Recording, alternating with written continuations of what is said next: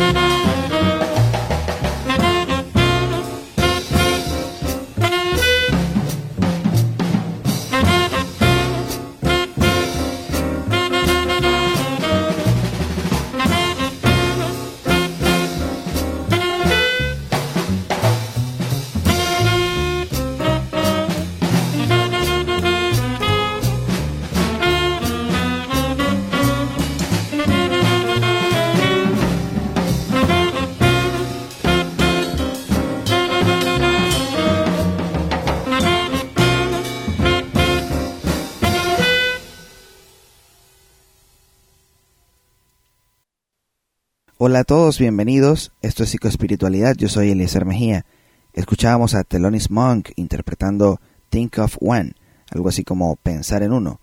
Una excelente manera de iniciar la semana, siempre con un clásico del jazz. Este programa se produce y se origina en la ciudad de Puerto Cabello, Venezuela, y se transmite a través de Refugio 104.9 FM y a través de diferentes plataformas digitales. A quienes nos escuchan, gracias por acompañarnos. Hoy un programa interesante, hablaremos de ansiedad. Quiero saludar cariñosamente a un grupo de personas con quienes tuve la oportunidad de interactuar esta semana, un promedio de 200 personas que de manera voluntaria se sumaron a un grupo de WhatsApp donde se ofreció una semana de apoyo psicológico gratuito, tocando diferentes temas cada día. Pues la pasamos muy bien, aprendiendo, creciendo, sobre todo abriéndonos y teniendo un acercamiento interesante a la psicoterapia. Para ustedes un saludo cordial.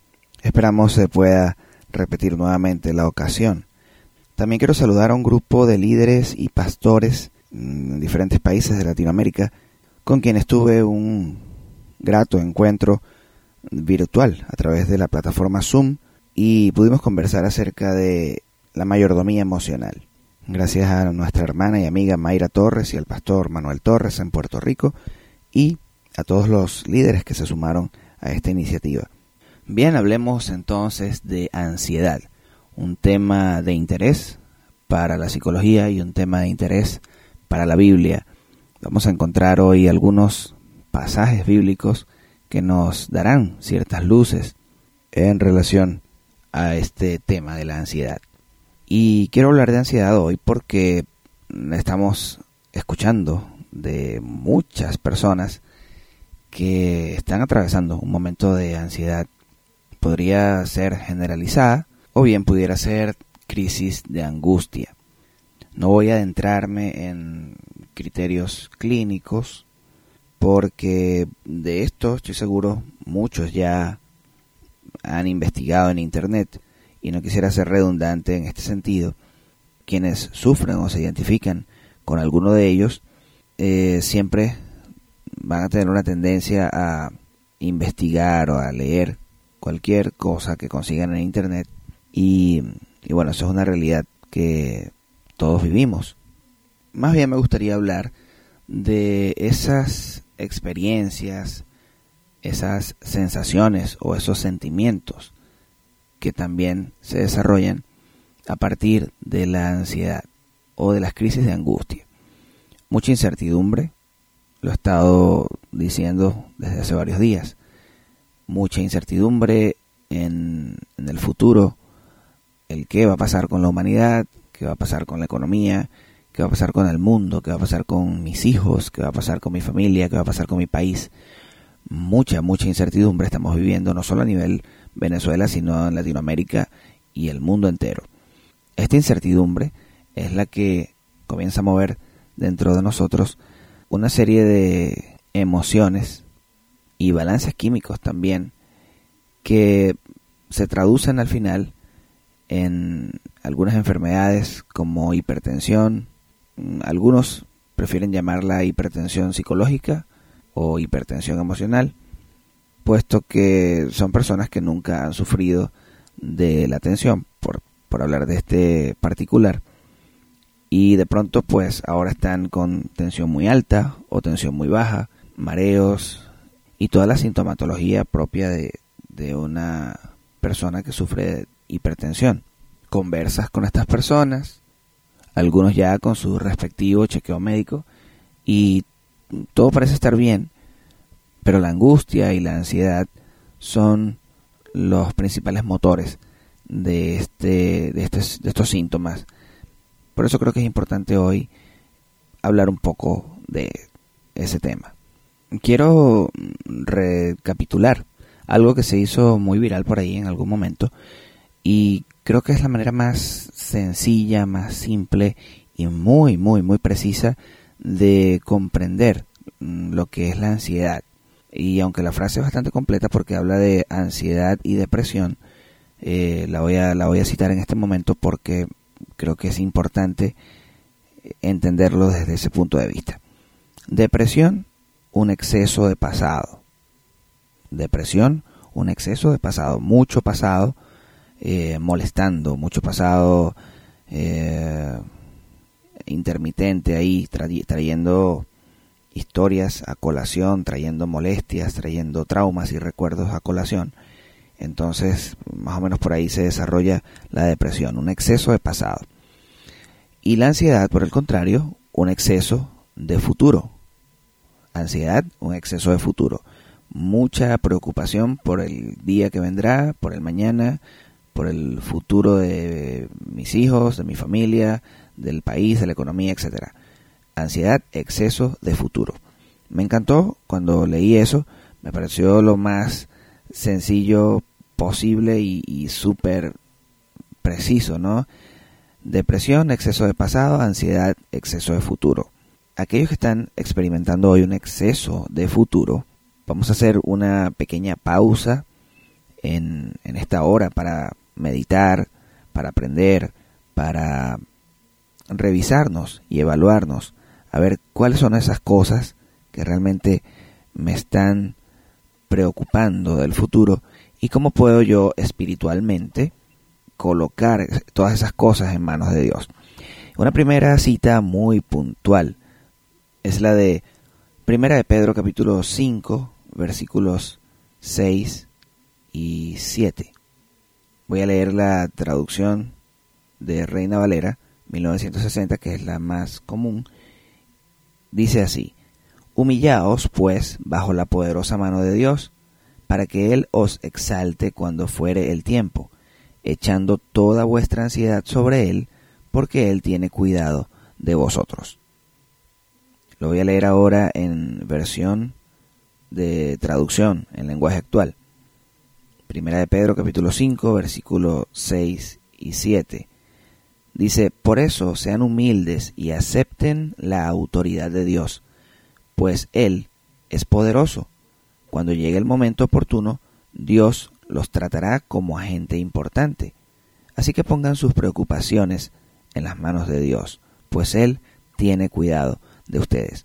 Es hermosa esta promesa y es interesante, pero si lo, lo vemos bien, es de alguna manera un mandato que nosotros debemos poner en práctica en primer lugar, ser humildes, aceptar la autoridad de Dios y esperar el momento oportuno, entonces debemos nosotros poner nuestras preocupaciones en las manos de Dios. Siempre lo he dicho y lo voy a repetir cada vez que tenga oportunidad de hacerlo.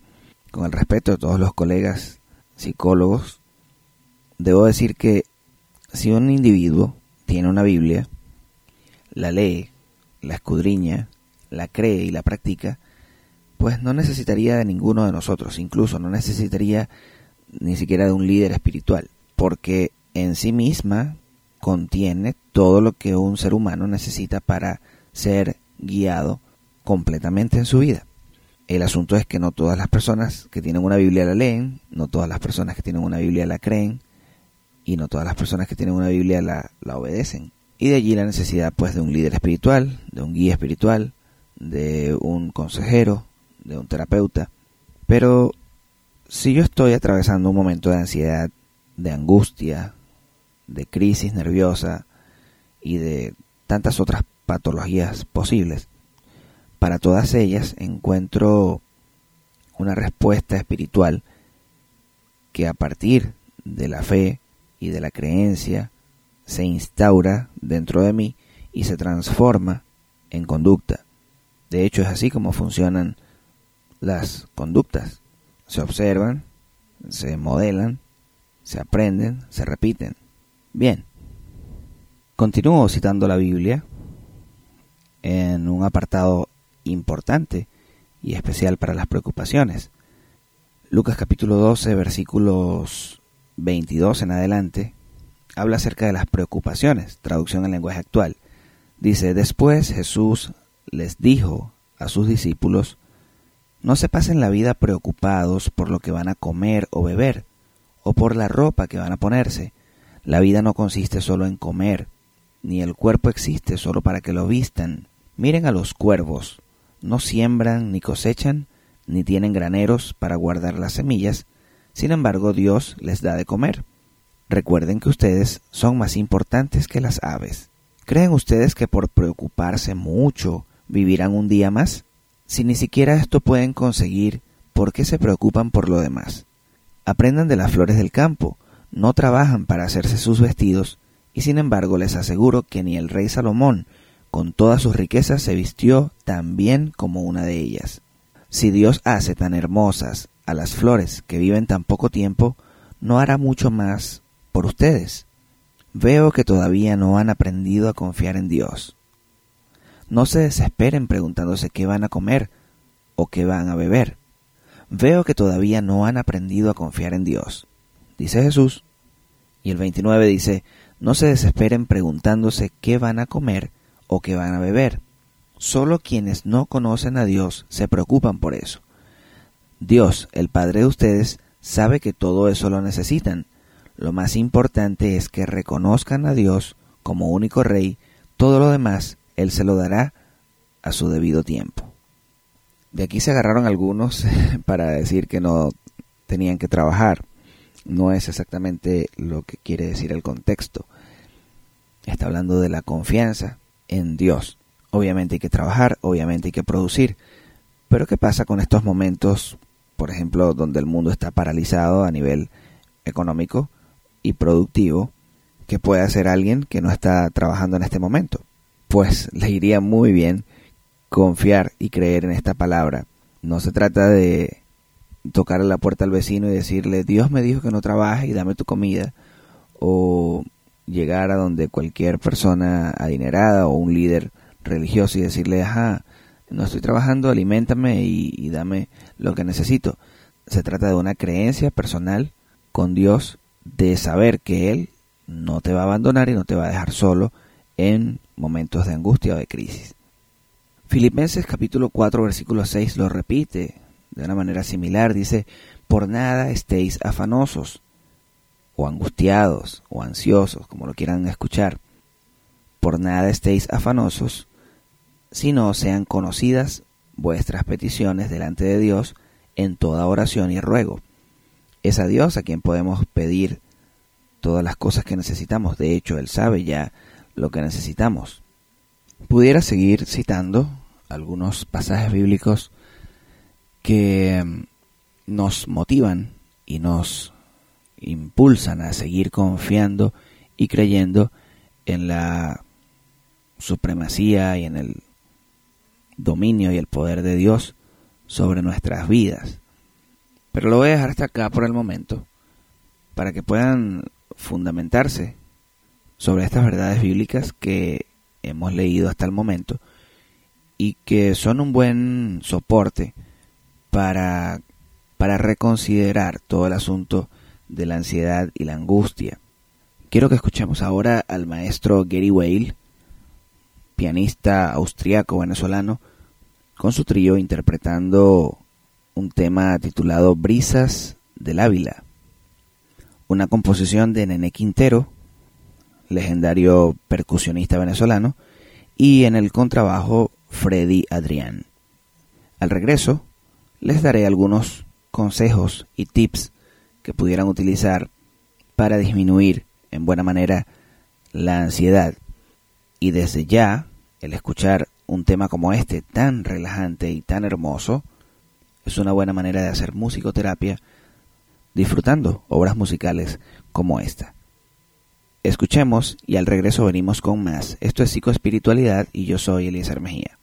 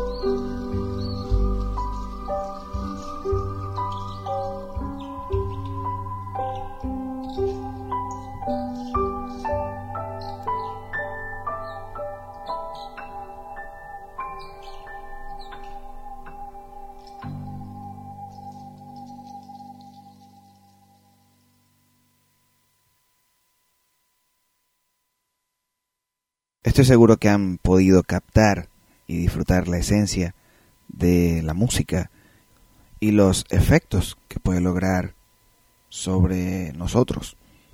Entonces, uno de los primeros consejos que quiero aportar en este programa para mm, regular, combatir, disminuir todos los síntomas de la ansiedad. En primer lugar, pues la música, la música relajante, la música instrumental, la música de meditación. Esto puede ser una herramienta sumamente poderosa y fundamental en todo lo que tiene que ver con el, la relajación y conseguir estados de tranquilidad en el cuerpo. Además que la música tiene la capacidad de conectarse con nuestro espíritu, con nuestro ser espiritual. Recordemos que la música fue creada por Dios y también, bueno, hay un evento bíblico donde David tocaba el arpa, no solo para contrarrestar los espíritus perturbadores que venían a molestar a Saúl, sino también para controlar o regular sus estados de ánimo. La música tiene esas capacidades y mucho más. Eh, solo tenemos que hacer una buena selección de, de música para cada ocasión. Si, si estamos quizá en una celebración, un cumpleaños, una fiesta o algún tipo de, sí, de celebración, pues la música ideal para esto es una música movida, alegre, eh, qué sé yo, como ustedes saben que debe ser la música para una celebración. Eh, pues así, la música para, la, para el relax o para el descanso, para la meditación, es otro tipo de música, es una música eh, quizá como esta que acabamos de escuchar, o cualquier otra de su preferencia, pero que venga dentro de este mismo estilo mm, totalmente relajante. Aquellas personas que están atravesando momentos de ansiedad, pues que tengan a, mano una buena galería o, librería musical con la cual puedan eh, conectarse en un momento dado y tener unos minutos de, relajación o de tranquilidad a través de escuchar esta música de su preferencia. Como les hiciera mención en el primer programa, otro asunto importante en el tema de la ansiedad es el descanso y la alimentación. Procurar comer a las horas adecuadas, procurar dormir el tiempo necesario, es otra recomendación importante que deben considerar, tomar en cuenta el descanso y la alimentación.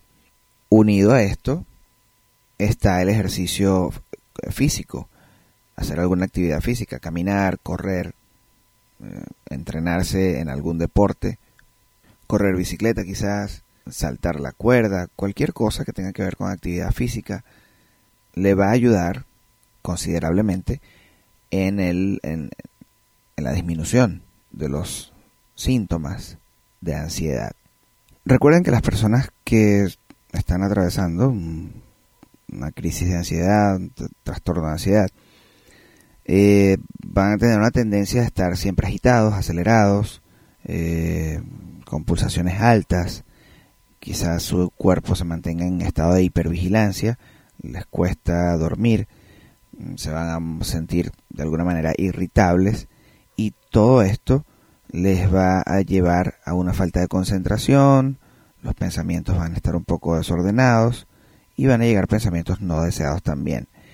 Eh, preocupación excesiva, insomnio, eh, náuseas, muchas cosas que se van a manifestar en el cuerpo. Y lo contrario a todo esto, o una recomendación para mm, revertir o cambiar todos estos efectos, aparte de lo que ya les he dicho de la música, el descanso, la alimentación y el deporte, pues evitar el consumo de alcohol, eso está contraindicado, eh, reducir el consumo también de la cafeína. Aquellas personas que fuman, pues dejar de fumar les va a permitir comenzar a regular esos niveles de ansiedad. Y algunos dicen, bueno, pero yo fumo porque, eh, porque por eso mismo, porque estoy ansioso. Entonces, hacer, conseguir la manera de conectarse con algún tratamiento de tipo cognitivo-conductual les va a ir muy bien para hacer un plan de tratamiento o un plan de disminución del consumo de estas sustancias que no ayudan para nada en cuanto al, asunto de la ansiedad. Ahora bien, algunos en niveles más elevados se van a ir a ver con el psiquiatra y van a terminar mm, consumiendo algún tipo de ansiolítico, algún sedante o algún tratamiento para eh, calmar la ansiedad. No digo que en un primer momento pueda funcionar, pero hay que ser cuidadosos y responsables para administrar estas dosis y procurar que vayan en descenso en vez de, de aumento. Y por supuesto tratar de encontrar, como les dije al principio del programa, conectar con esas preocupaciones, descubrirlas, enumerarlas, eh, descifrarlas, identificarlas, es decir, esto es lo que me está preocupando. ¿Qué me está preocupando sobre mi futuro? Bueno, tal o cual cosa. Una vez que puedo identificar ese, ese asunto que me está perturbando o me está em, llevando a una, situación, a una situación de ansiedad, una vez que lo identifico, pues puedo comenzar a hacer un plan de trabajo en pro de, de esa situación que me preocupa sea cual sea, pero lo, lo primero, lo importante es identificarla, ¿ok? Deben identificarla para poder trabajar en ella.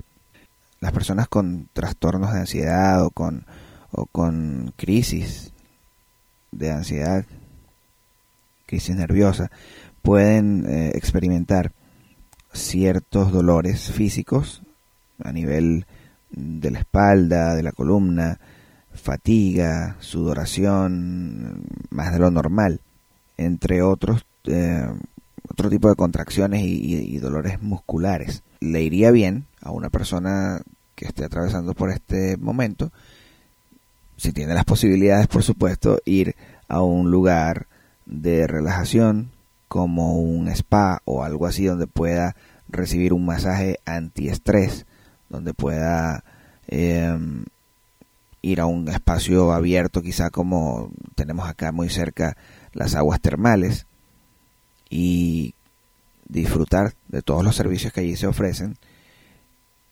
Esto es realmente muy relajante para una persona que esté atravesando este momento de ansiedad. Es importante regalarse ese tiempo, es importante poder tener la ocasión, la oportunidad de visitar lugares como este y bueno, si están disponibles y si tienen la posibilidad de estar allí, pues disfrutar, como dije, de todos los servicios que allí se ofrecen.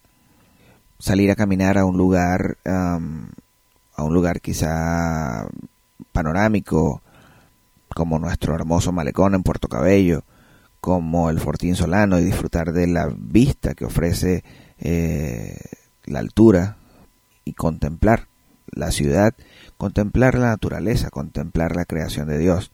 Incluso mucho más sencillo, contemplar eh, la hermosura de tus hijos, contemplar la hermosura de tu esposa, de tu esposo, contemplar una obra de arte o cualquier otra manifestación artística, disfrutarla, conectarte con eso, darte tiempo para, para conectar realmente con otro tipo de experiencias y sensaciones distintas a las que te están preocupando.